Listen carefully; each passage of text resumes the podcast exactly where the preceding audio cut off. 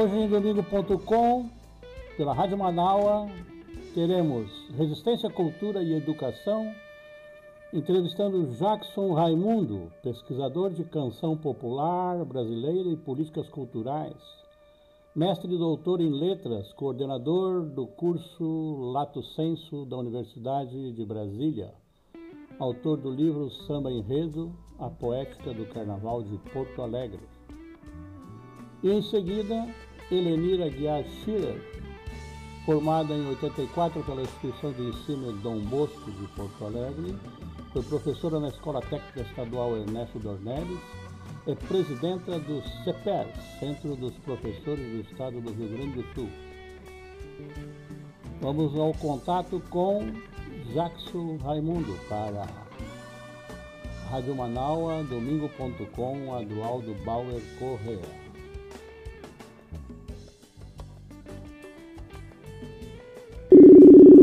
Boa noite, Jackson Raimundo. Tudo bem, doutor? Boa noite, Adroaldo. Boa noite, ouvintes. Tudo bem com você? Domingo foi bom? Dia das Mães tranquilo? Tudo bem, mais um Dia das Mães à distância, né, nesses tempos de pandemia. Mas, o, enfim, o carinho, o amor que a gente tem pelas mães é sempre igual, né? Então, a gente liga, conversa diariamente, né? nesses dias, obviamente, a, a preocupação é maior, né, é de celebrar a data, mas com a cautela necessária nesses tempos, né, em que tanta gente, infelizmente, está sendo impossibilitada para sempre, né, de comemorar o Dia das Mães por conta de uma política genocida em curso no nosso país e também no mundo, né. Mas é isso, resistindo, né, companheiro Aldo? A distância dizes, Saxon, porque tu estás em Brasília, é isso há algum tempo? Exatamente, em Brasília, né, morando no, aí no Rio Grande do Sul, morando no estado, né?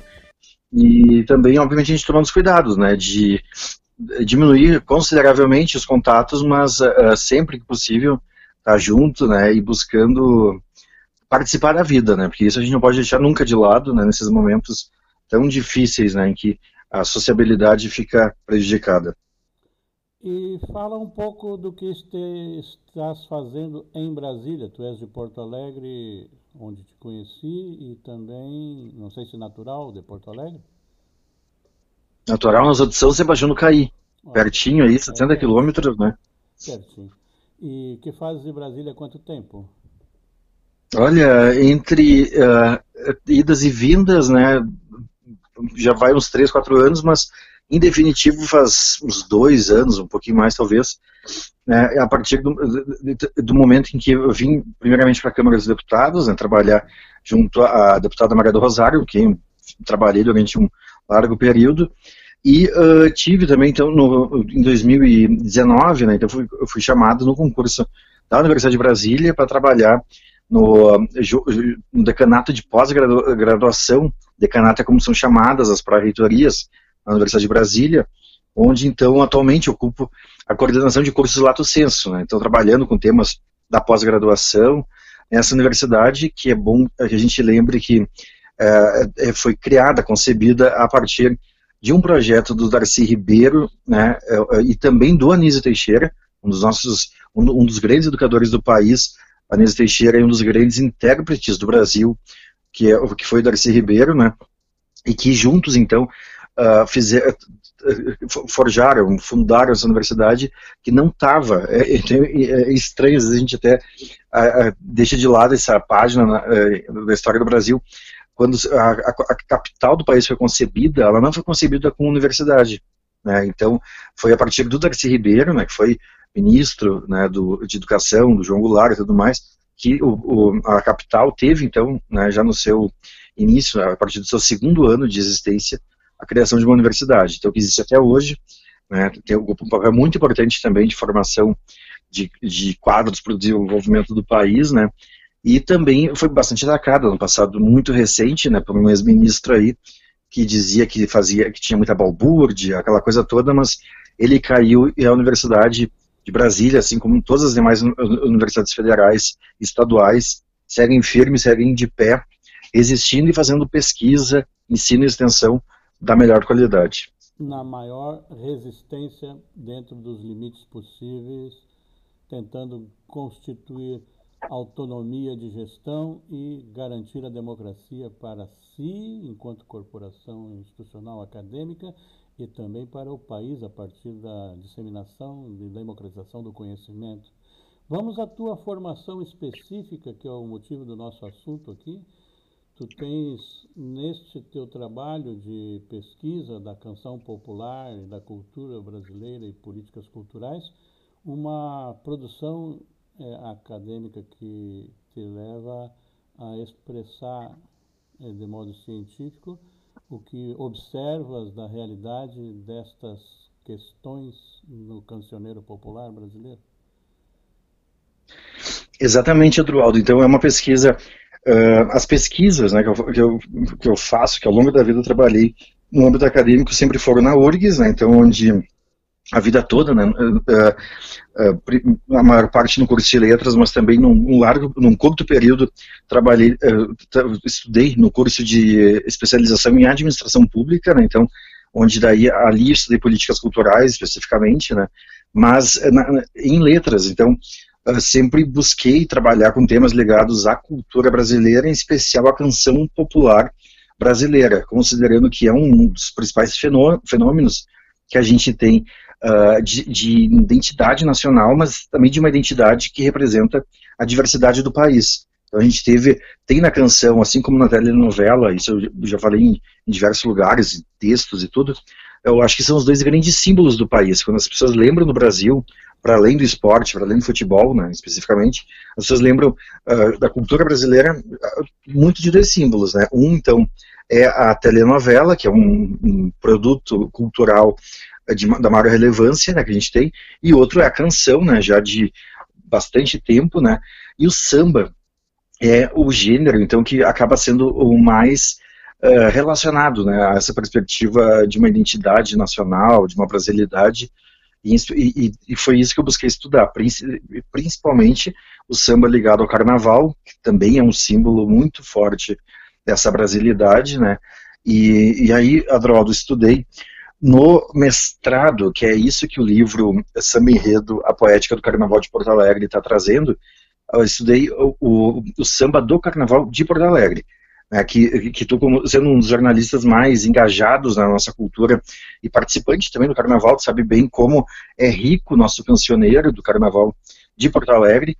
As escolas de samba da cidade têm uma tradição enorme que remonta desde a década de 40, né, temos também a tradição das tribos, que acho que é importante que a gente sempre sublinhe a importância cultural delas e que hoje apenas, nos últimos anos apenas uma desfilou, até recentemente ainda a segunda também estava né, uh, no, no certame, estava participando, mas as escolas de samba então, têm esse papel muito importante de ser uma tradição que anualmente se renova e que uh, tem grandes obras e, e, muito envolvimento comunitário, entendeu? Então, tudo isso é algo que tinha pouco estudo acadêmico até então, né, sobre as escolas de samba, de, sobre o carnaval de Porto geral, mas especial sobre as suas escolas de samba, e, e, mais em particular ainda, que é o que eu busquei desenvolver no âmbito das letras, dos estudos de letras, né, a questão do samba enredo, a questão do, né, da canção dessas agremiações. O que tu mais encontras nesse estudo das letras de sambas de enredo das escolas em Porto Alegre? Sim, tem alguns elementos, Adroaldo, que eu busquei sistematizar. Eu fiz um estudo, uma análise de todas as letras dos anos de, de, de 1978, quando teve um samba muito marcante da Acadêmicos da Orgia, né, sobre a Bahia, até os, até o ano de 2014, que é quando o mestrado se encerrou. Uh, então fiz uma, uma, pesquisa de longo, né, longa data, e a partir disso fui sistematizando naquilo que era mais perene, aquilo que envolvia ciclos mais uh, relacionados a contextos históricos e aquilo que era evento único, né, não repetido. Então, dentro disso, o que, eu percebi como características uh, de longa duração, símbolos uh, né, mais duradouros né, dentro da narrativa das, uh, do samba, das escolas de samba. Um é a questão de, da própria cidade, muitos sambas falando sobre Porto Alegre, sobre seus símbolos, sobre suas personalidades, também sobre seus times, né, sobre o Grêmio, sobre o Inter. Então, muitas coisas relacionadas à cidade, à sua cultura e às suas pessoas. Isso ao longo de todo o tempo, né? Outra questão é o negro, e aí acho que é bom que a gente faça um destaque aqui, que o Carnaval de Porto Alegre é um carnaval bastante uh, ligado às comunidades periféricas e negras da cidade, né? então isso se manifesta também no seu samba enredo, né? então ao longo de todo o tempo, não é só durante alguns anos, né? Isso é, até eu acho que é uma diferenciação em relação ao Carnaval do Rio, que durante muito tempo, por exemplo, ficou uh, muito voltado a, a, a enredos uh, patrocinados, enfim, de temas mais uh, de fora dessa relação comunitária, enquanto o Carnaval de Porto Alegre sempre tem isso como uma marca nos seus desfiles, né? A questão do índio também aparece em menor número, até porque existe uma modalidade própria, né, de desfiles de, das tribos, de, de desfiles de, tema, de temas indígenas, que é o das tribos, mas também aparece de maneira muito permanente, bem como enredos panorâmicos sobre o Brasil. Então isso também eu percebi que aparece em todas as décadas como algo é, bastante expressivo.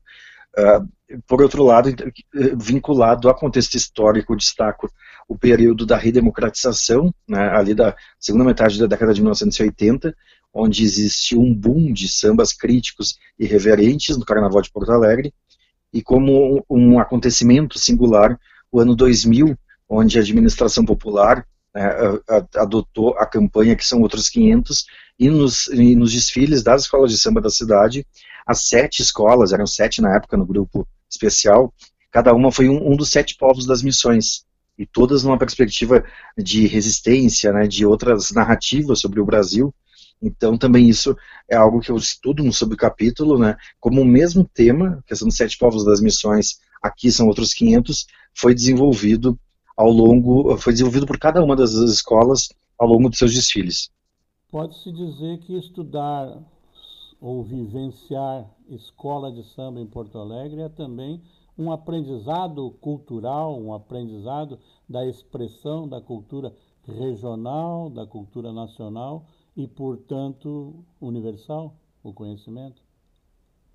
Com certeza é dos mais intensos, e aí, Adroaldo, eu vou te, te, te só citar né, a, a, ti, aos ouvintes, uma experiência que eu tive como professor uh, lá no estágio de docência na escola uh, Dom Pedro, no bairro Glória, acho que foi pelo ano 2010, por aí, estágio de docência de final de curso, aí eu, eu, eu levei um dia um samba da Imperadores do Samba, que falava sobre, que falava sobre as tribos, sobre a diversidade humana, sobre as diferentes formas de manifestação uh, comportamental, cultural, levei para os alunos, né, que era uma turma noturna, uma turma de EJA, o interesse deles foi enorme, ainda mais que vários alunos uh, contaram-me, eu não sabia que contaram que tinham participado do desfile da Imperadores naquele ano.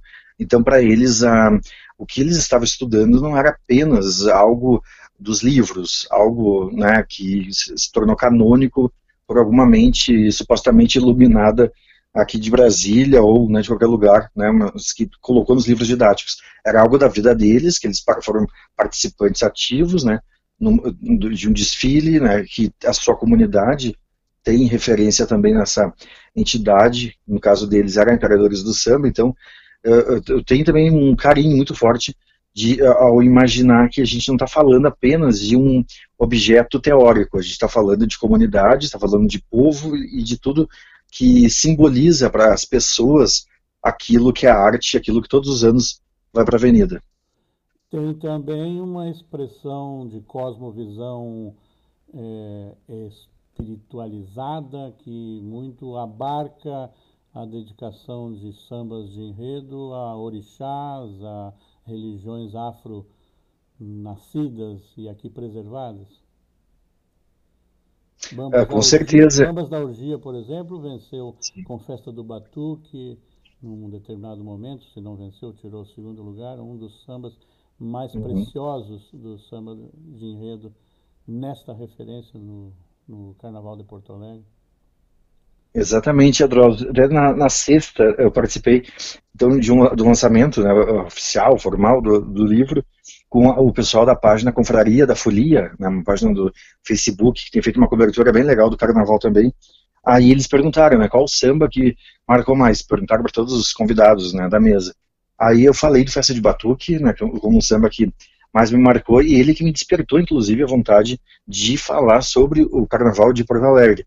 Ele não ganhou o desfile, né, mas ficou eternizado e trouxe à tona, né, como tu bem a questão da religiosidade uh, afro-brasileira do Rio Grande do Sul, ou afro-gaúcha, né, como também se utiliza nos estudos, né, essa questão, a, a religiosidade afro-gaúcha, né, do, do, batuque, como uma expressão uh, típica né, do, do, Rio Grande do Sul, então isso foi muito bem trazido pelo Bambas da Orgia, nesse samba que fala de Príncipe Custódio, um personagem muito importante na história de Porto Alegre, e outros tantos, né, e tudo isso também estudando, o que, que, eu, o que, que aconteceu, eu fui, eu fui aprendendo, entendeu? Então, para fazer um, uma análise de festa de batuque, tive que ler sobre, bastante sobre o príncipe custódio, sobre as, os orixás citados ao longo da letra, que não são os mesmos orixás de outras uh, religi religiões, né, de matriz africana, necessariamente. Então, enfim, tem uma série de coisas que a gente vai aprendendo, né, uh, sempre ao estudar uh, ao estudar eh, esse cancioneiro tão rico. Nossa. Adrosa, se me permite, se me permite, antes que eu me esqueça, senão vou deixar passar uma questão, se me permite, que é, ah. tem um, um, um autor, um, uh, uma referência intelectual que tu conheceste muito bem por né, militar Assunção. junto, trabalhar junto. Oi? Eusébio Assunção? Não, eu, eu, quero citar o Luiz Paulo de Pilavares. Ah, sim, porque secretário, tem... sempre secretário da Cultura de Porto Alegre. Exatamente, secretário Cultura, da Cultura de Porto Alegre, e foi do Estado também, na gestão do Olívio, né? Isso.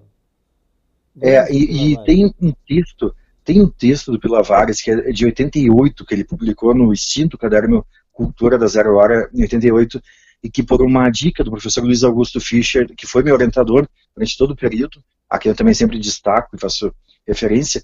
Então, num texto publicado no ano 2000 pela Secretaria Municipal de Cultura de Porto Alegre, uh, numa publicação que reunia vários artigos chamado Conversas entre Confetes, né, onde Fischer foi um dos organizadores, uh, o texto do Pilo Avares falava, conceituava os desfiles de escolas de samba de um jeito tão original que, uh, que eu acho uma, uma lástima que não seja sempre considerado em qualquer estudo sobre escolas de samba em qualquer parte do país ou do mundo. Né? Eu sempre cito nos meus artigos né, esse texto dele uh, de 88, retomado em 2000. Eu acho que é uma obra-prima. Ele considera as escolas de samba um modelo de arte nova, de arte total, e não apenas uma ópera popular, que é uma, é uma expressão generosa que muitas vezes se utiliza. Né? Então é algo que vai muito além da folia é algo que vai que não é uma transposição de uma outra linguagem artística para o, o ambiente carnavalesco e é assim uma nova forma de arte, né? E é que centrifuga, que mistura muitas linguagens artísticas ao mesmo tempo. E isso ele conceitu, conceitualizou muito bem, como eu não vi ninguém no Rio de Janeiro, ou em São Paulo, em qualquer parte do país fazer de maneira tão eficiente, né? Então, uh, eu faço aqui também uma, acho a gente tem que valorizar também os nossos intelectuais gaúchos, né? E o Pilo Lavares, com certeza, é alguém que sempre tem que ser referenciado pela contribuição que deu para a nossa cultura. Lembro muito bem deste momento, eu estava na reportagem do jornal em que o Pila publicou este texto e nós fazíamos quase 60 dias, conforme o carnaval, que é uma festa móvel, se realizasse ao final do mês de fevereiro, já invadindo março, quase 60 dias de cobertura especial, em caderno especial, sobre o carnaval. E o Pilavares tem vários artigos nesse sentido. Ele, às vezes, coordenava o caderno, às vezes, ele era um contribuinte é, que a, po, posicionava os nossos textos de cobertura diária é, num ambiente mais amplo da cultura, como tu acabaste de descrever. É, eu citei, tentando adivinhar, me antecipando, o Eusébio Assunção, porque ele é um, um referencial na produção é, acadêmica relacionada à religiosidade. Nós estávamos trabalhando com a Umbanda e com as outras formas de manifestação religiosa do né, afrodescendente no Rio Grande do Sul. E a Umbanda é uma constituinte local, de matriz local, embora realizada à semelhança dos, da cosmovisão africana. E queria referir também que não ficamos aqui, porque há também uma, uma referência no, nas can, canções das escolas de samba à religiosidade católica e outras. É, por exemplo, Restinga tem um samba famosíssimo que eu gosto muito, que é, é Sete Pecados Capitais, e, e trata dos pecados é, é, capitulados na, na, na, na, lista de pecados do, da Igreja Católica Apostólica Romana. Tem as homenagens à festa dos navegantes, ao Padre Exatamente. Royce, ao Padre Royce e a outras manifestações religiosas aqui do Estado. É uma prova de que, feitas as contas no final, ela é universal. A expressão do carnaval reporta o conjunto da cultura que se expressa aqui, né? Exatamente, Adroaldo. Tem então essa. Eu acho que tem algo que é, ninguém faz melhor do que as escolas de samba é, é representar a diversidade do povo brasileiro, porque apesar de, de, todo o refinamento que existe, né, e por mais dificuldade financeira que uma escola tem na avenida, é extremamente é, sofisticado conseguir misturar, sair, conseguir partir de um, de, um, de um texto em prosa, que é o texto do enredo, criar um texto poético, cancional, né, uma canção, que é o samba enredo, daí transformar tudo em alegorias, em fantasias, uh, ter um, dezenas, centenas de pessoas numa bateria tocando uh, de maneira sincronizada ao longo de uma hora, uma hora e meia, né, ter as pessoas dançando, fazendo passos, às vezes, diferentes dentro de uma mesma uh, melodia, né, quando, como por exemplo uma sala de porta-bandeira, tem aquelas aulas, as aulas coreografadas também que tem um papel cada vez mais importante para a encenação de um desfile, enfim, é uma infinidade de possibilidades que se tem nesse espetáculo, né,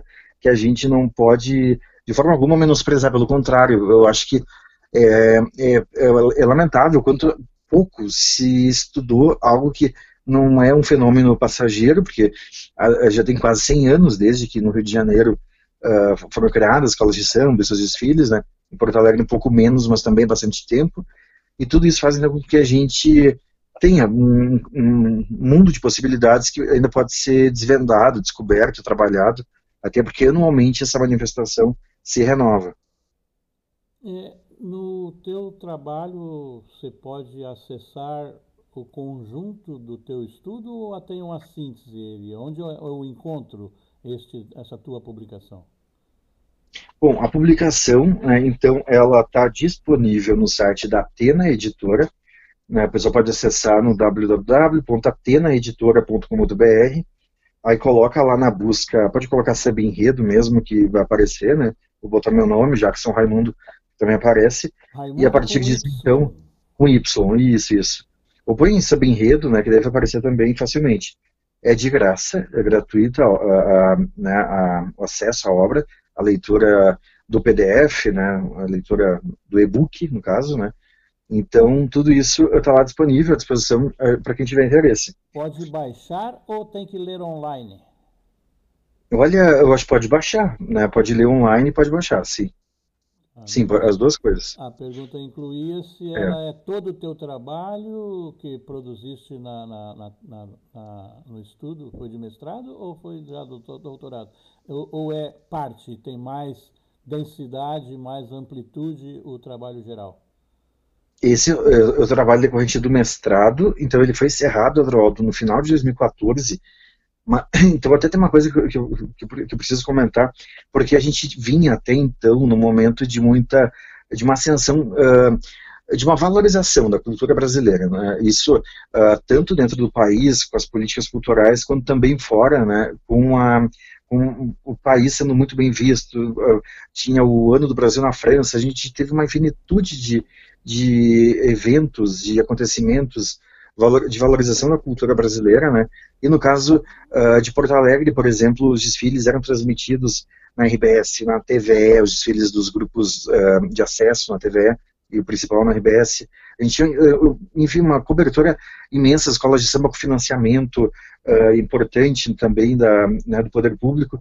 E na segunda metade da década de 2010, tudo isso começou a, a ficar extremamente prejudicado, tanto em Porto Alegre quanto na maior parte do país, a partir de um discurso que teve, uma onda uh, reacionária que atingiu pode-se dizer assim, primeiramente, o carnaval das escolas de samba, dizendo que se tinha que tirar dinheiro do carnaval para colocar em saúde e educação, como se a cultura não fosse um direito e como se as escolas de samba, como se o carnaval das escolas de samba não fosse cultura. Né? Então, uh, foi uma onda terrível que se teve. Eu acho que as escolas de samba foram o primeiro setor a ser atingido por conta disso. E, e em Porto Alegre esse, o resultado foi terrível, né? As é escolas samba tiveram um artifício contábil e burocrático, Raimundo. Eu trabalhei na descentralização da cultura em Porto Alegre e também na cultura do Estado, e o que se reivindicava era orçamento para a cultura. Se há uma secretaria, há um orçamento. Os demais Sim. recursos são atribuídos para aquelas outras secretarias de educação, segurança pública, esporte lazer, turismo, é, porque são as secretarias existentes e as demandas públicas e sociais existentes. Querer tirar o dinheiro do carnaval, do financiamento à expressão cultural através do carnaval, é um método administrativo, burocrático, ideológico de dizer que não vai ter recursos para a cultura. Porque o dinheiro que está sendo investido nas escolas de samba é um dinheiro do orçamento da cultura, muito raramente superior a 2% do orçamento geral da cidade.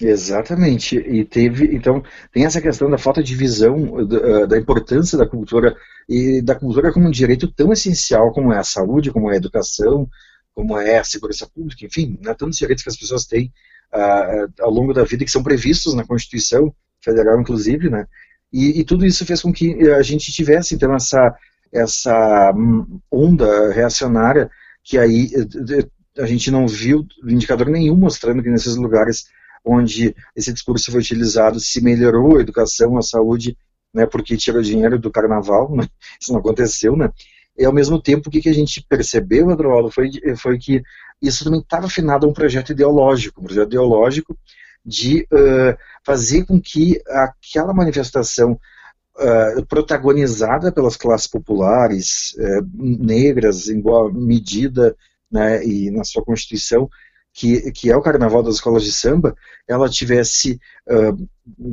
uma, uma perda de apoio do poder público, apoio governamental e tudo mais, enquanto outras manifestações não, não tiveram mesmo a mesma perda de apoio. Né? A gente viu várias situações isso acontecer. Né? Outras manifestações seguiram tendo o financiamento público, enquanto o Carnaval deixou de ter, e isso também numa perspectiva que dá para se dizer que é classista, né, de preconceito de classe e também de raça, né? Então, isso foi muito triste, né? E aí, por que, eu lembrei de falar isso? Porque ainda que o livro tenha uh, um recorte até 2015, eu não podia deixar de comentar isso, né, de que o contexto da segunda metade da década de 2010 foi um tanto distinto para o Carnaval de Porto Alegre, bem como para o país, né? Mas especial sobre Porto Alegre. E assim chegamos ao momento da pandemia, onde o aglomero e a multidão desaparecem e o Carnaval vai ter que resistir. Nós temos um minuto para te falar sobre isso. Tu não te deu conta e o assunto é tão denso, ah, voltaremos a falar. A nossa meia hora está se esgotando. Eu Meu Deus, eu sou rápido. Presença, a tua presença neste nosso programa e tens um minuto para concluir, então, se quiseres referir à pandemia ou o que queiras falar. Eu só agradecer, então, essa oportunidade, né? então, incentivar para que se tenha alguém ainda em busca de algum tema para estudar na sua vida, né, que olhe com muito carinho a questão das escolas de samba, a questão do carnaval, porque é um tema riquíssimo, é um tema que uh, tem muito território ainda a ser desbravado, entendeu?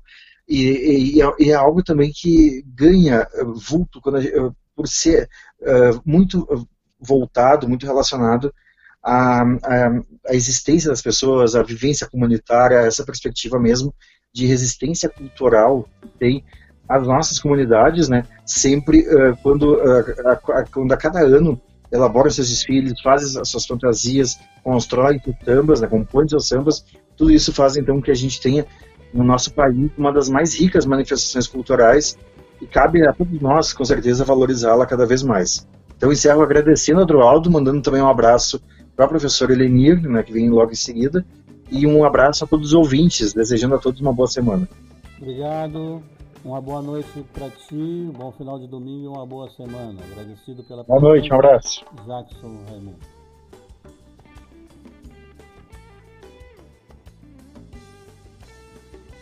Rádio Manaua, domingo.com, 19 horas e 30 minutos. Vamos fazer um contato com a professora Helenir Schiller, presidente do CEPER,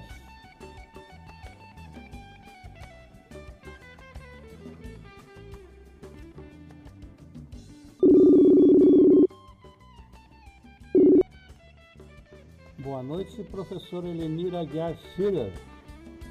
Boa noite, Adroaldo. Tudo bem? Bem agradecido. Rádio Manaus, domingo.com, para entrevistá-la. Num primeiro momento, desejar-lhe saúde e que tenha sido bom o Dia das Mães. Olha, passei com meus filhos, com dois filhos, né? Nem todos puderam estar presentes, até por causa da, da pandemia, mas foi um bom dia. Com a vitória do Grêmio, melhor ainda. Teremos Grenal na decisão do campeonato. Teremos Grenal. Mais um Grenal. É... Professora, que já esteve em sala de aula, está afastada para a direção do CEPES, eu suponho, e não sei se já aposentada, mas a realidade da sala de aula que você frequentou e que ainda existe o Ernesto Dornelles e a situação do ensino presencial, como está? Olha, uh, nós estamos vivenciando um momento muito delicado por causa da pandemia. O governo forçou, através da, da, da das novas pinturas da bandeira preta né, para vermelha, em que voltássemos né? presencialmente. Nós fizemos uma campanha muito forte junto aos pais, Adroaldo, e muito poucas crianças têm voltado, mas mesmo assim já tivemos nessa semana casos de Covid em duas escolas em Portão e uma escola em Cachoeira do Sul, que a gente já ficou sabendo, né? Então a preocupação nossa continua muito grande porque nós temos a clareza, assim como muitos infectologistas, que não seria o momento de voltarmos.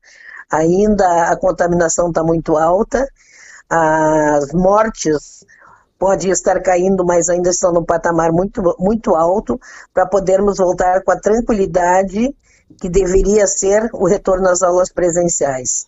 Nossas escolas têm problemas de estrutura, Uh, muitas escolas com problema sério de ventilação e a gente sabe que isso é um prato cheio, né, para o vírus uh, circular e contaminar as pessoas. Então, estamos vivendo um momento de muita preocupação e angústia. Não tem uma pré-condição para o funcionamento do presencial? Não existe uma, uh, um acordo de que há que existir a ventilação, a separação, a higienização e a referência sanitária completa em um protocolo, em um acordo, não tem isso? Tem os COIs, tem os protocolos todos que devem ser revistos pelos COIs.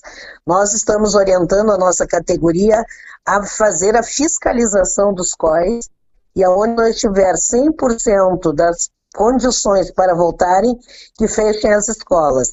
Então, nós estamos nesse movimento agora e também uh, com mais uma questão que a própria secretária, em uma audiência pública, falou, que são os PPCIs. A maioria das escolas do estado do Rio Grande do Sul não tem PPCIs. E agora nós vivemos um momento que tem muito álcool dentro das escolas. E a escola sem um plano né, de proteção contra incêndios, isso também é mais uma preocupação que, que vem assolando a categoria. Os COIs existem, os protocolos existem, agora, no papel, nós queremos saber se realmente essas condições estão sendo dadas nas escolas. Mas mesmo assim, Adroaldo, uh, para ver se tem alguém contaminado, estão simplesmente medindo a febre. Né? Agora, tem pessoas assintomáticas que não vão ter febre. Então, nós acreditamos que essas pessoas estão entrando dentro das escolas, né, assintomáticos estão contaminando outros. eu me recordo de quando fui estudante e estudei tanto numa escola é, estadual no primeiro grau, na época, assim chamado, como ginásio científico no Júlio de Castilhos, tinha um inspetor de disciplina e ajudantes que verificavam até a meia e a cor do sapato do estudante para ver se estava de acordo com o requerido no protocolo aluno-direção. É, este protocolo tem essa vigilância desta forma dentro da escola para funcionar? A parte de diretores, da disciplina, do regramento, das condições sanitárias para possibilitar o exercício em condições de segurança da atividade profissional? Deveriam ter, mas não tem. Nós temos escolas que têm problemas até de, de recursos humanos para fazer a higienização, para tomar os cuidados necessários de distanciamento com os alunos. Inspetor da escola já há muitos anos não tem mais concurso, não tem mais inspetor das escolas. Então, é uma deficiência de recursos humanos nas escolas que também permitem que haja alguns descuidos nos protocolos. Por isso, nós estamos insistindo com a nossa categoria que analisem os protocolos. Faltando uma condição, não devem começar as aulas, porque nós não queremos nem as crianças e nem os nossos colegas, professores e funcionários contaminados. E qualquer descuido pode ser fatal. Portanto, aqui eu quero aproveitar esse espaço para dizer mais uma vez para a categoria: né? fiscalizem os COIs, fiscalizem os protocolos. Se não estiverem todos em condições, nós já enviamos, inclusive, para todos os núcleos os, os memorandos onde devem ser encaminhados para o fechamento das escolas. Isto abre um outro capítulo que tem que necessariamente referir para a sua avaliação, professora, diretora do CPES, Elenir Schirer, a questão do ensino remoto. Obviamente, os custos deste ensino de à distância estão suportados pelo poder público e os alunos têm as suas redes eh, gratuitas ou financiadas também pelo poder público vai aqui uma carga de ironia, porque sabemos que isso não é assim, mas isto não significa dizer o que comentam. O professor não quer trabalhar? Olha, o professor tem trabalhado, Adroaldo, muito. Aliás, dar aulas remotas é muito mais trabalho do que dar aula presencial. Mas mais que isso, nós temos um salário que o Rio Grande do Sul conhece, extremamente defasado.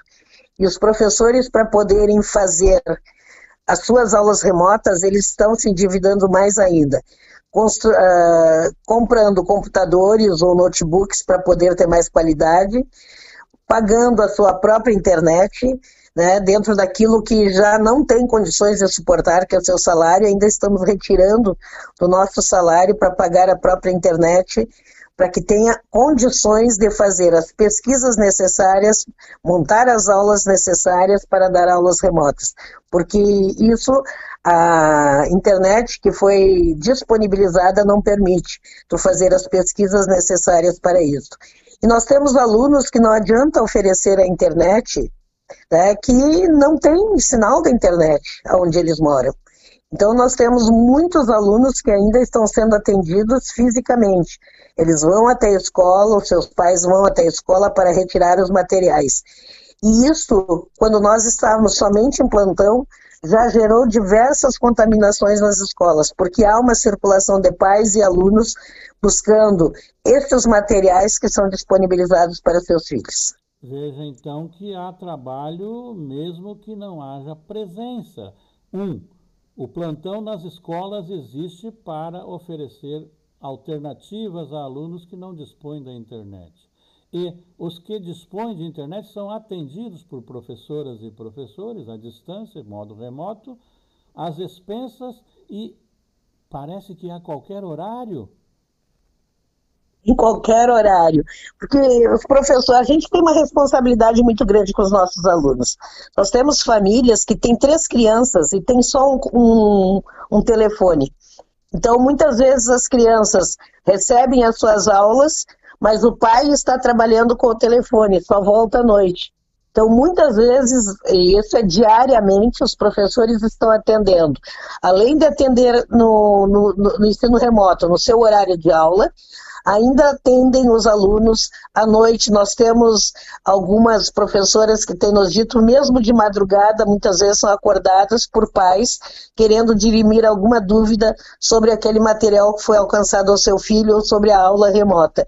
Então, nós hoje, além de não termos mais o nosso espaço privado, que era a nossa casa, hoje não é mais, é um espaço público, porque os alunos entram dentro da nossa casa através das aulas remotas. O nosso telefone, que era particular, hoje é um telefone público, porque ele, todos os alunos, os pais dos alunos têm os nossos números de, telefone e consultam a hora que puderem, e a gente tem esse entendimento que realmente é a hora que eles podem, então atendemos mesmo assim. Isso tem gerado um desgaste muito grande, porque nós não temos mais horário para trabalhar. Né? Às 24 horas nós estamos disponíveis para os pais e para os alunos. E tem gerado mais uma sobrecarga, então, aos professores, que tem pesado muito e gerado muito estresse muito, muita estafa né, por esse trabalho contínuo que temos que fazer. Hoje, diferentemente quando dávamos aula presencial, que nós tínhamos o nosso horário, depois nós tínhamos a nossa vida particular, Hoje os professores não têm mais, perderam isso também. São professores 24 horas por dia, além de aprenderem a ser youtuber, né? E, e buscar de todas as maneiras formas de trabalhar com os alunos para que possam trazê-los para as aulas para as aulas remotas e que sejam interessantes e que eles realmente fiquem atentos a essas aulas. Então, isso nos gera também uma angústia, uh, Adroaldo, porque quando a gente está na aula presencial, a gente percebe o aluno, as dificuldades imediatas quando o aluno não entendeu algum conteúdo. E o que nos gera essa angústia é sabermos: será que os alunos entenderam realmente? Será que eles aprenderam? Será que nenhum ficou com alguma deficiência? E isto remotamente a gente não consegue avaliar. Professora, diretora do CEPERS. O CEPERS é um sindicato. Nos lembre qual a jornada e o piso desta jornada no Estado. E há quanto tempo esse piso não tem reajuste salarial? Bem, a nossa história do piso é longa, né, Androaldo? Primeiro, o estado do Rio Grande do Sul é o primeiro estado onde o professor se pagou o piso. Porque nós não tínhamos, não recebíamos o piso até 2019. Aí o Eduardo Leite fez uma, uma magia, né? Ele conseguiu pagar o piso sem gastar um centavo ou botar um centavo a mais no contra-cheque dos professores. Ele simplesmente pegou o nosso contra-cheque, redistribuiu, pegou do que nós tínhamos de vantagens de triênio, botou o que faltava para completar o piso, tirando dos nossos triênios, e assim lembrou o piso. Então, na verdade, aqui no Rio Grande do Sul se paga o piso, mas quem pagou foi o professor, não foi o governo. Que valor? E nós estamos, agora em novembro, vamos fechar sete anos sem nenhum reajuste. Então, por isso que eu te disse no início, a nossa categoria está extremamente empobrecida.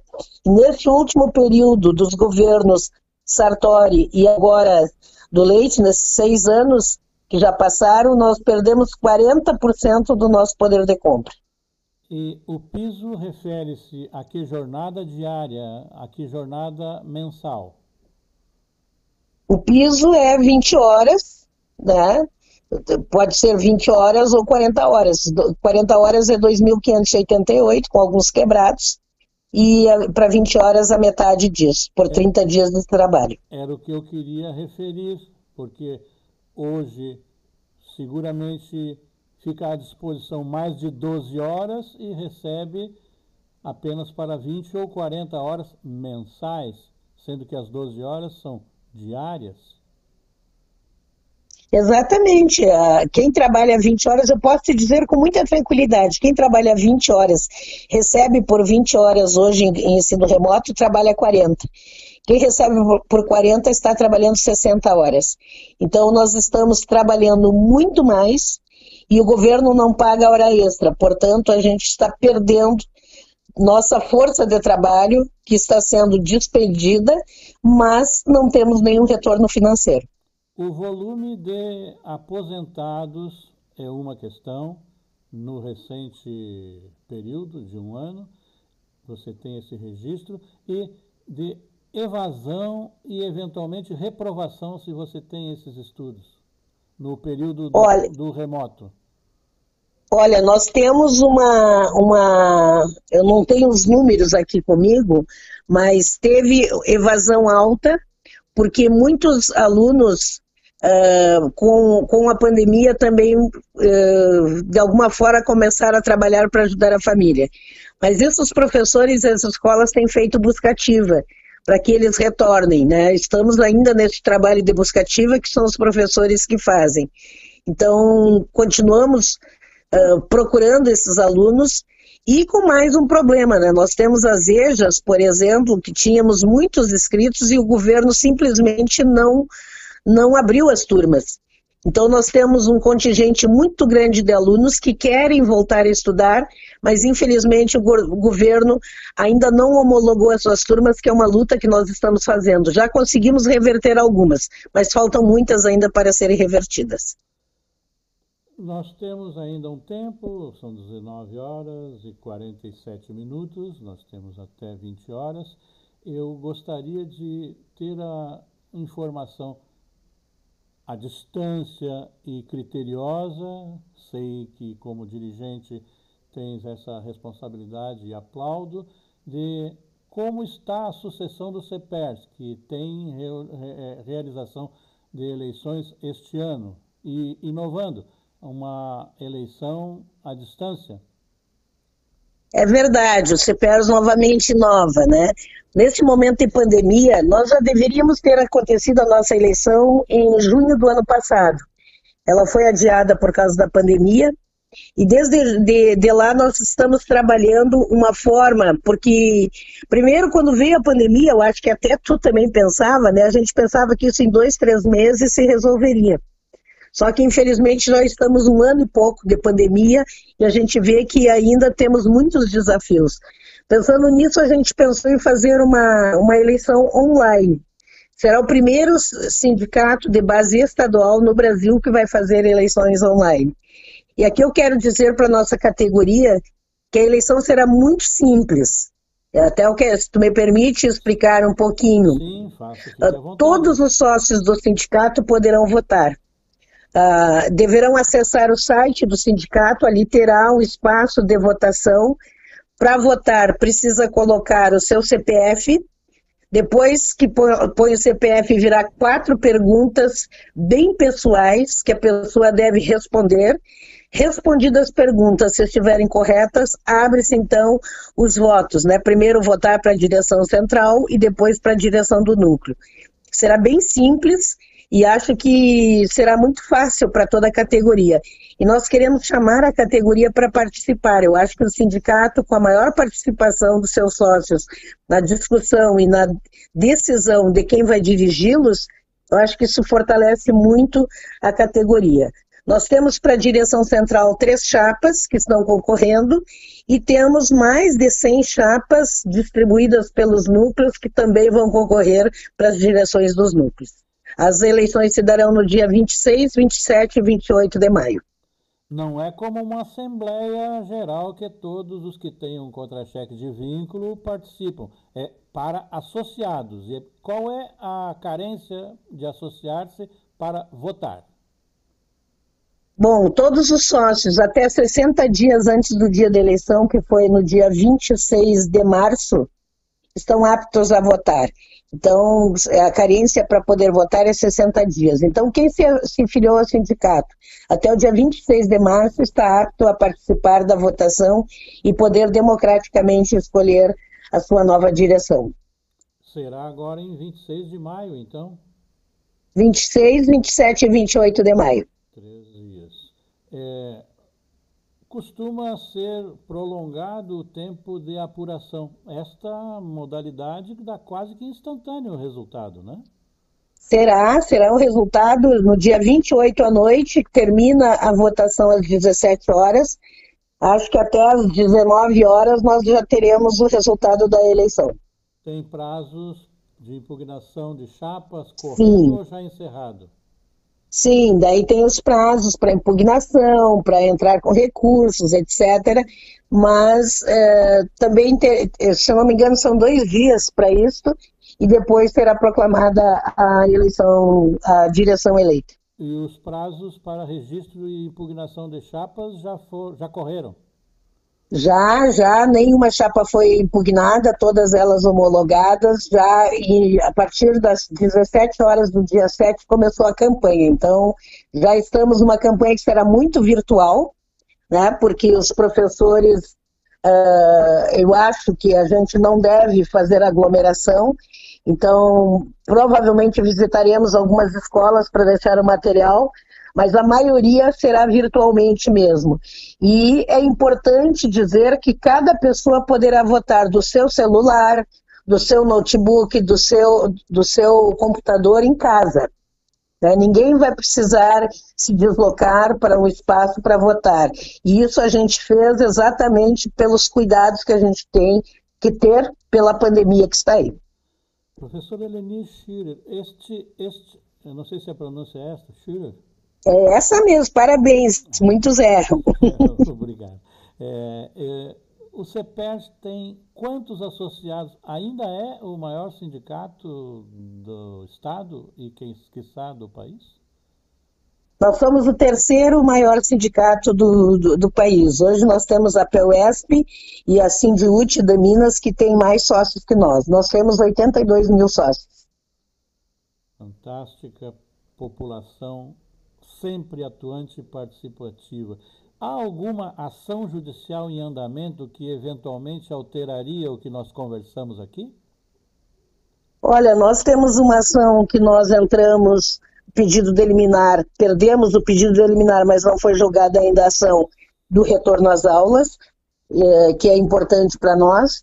E salarialmente nós temos uma ação que entramos, que está no Supremo Tribunal, no STF, uh, sobre o desconto da Previdência dos aposentados, que é outra pauta muito importante para nós, porque para nós houve uma, uh, uma usurpação do salário daqueles que toda a vida contribuíram e depois de aposentado tiveram que voltar a contribuir com a Previdência.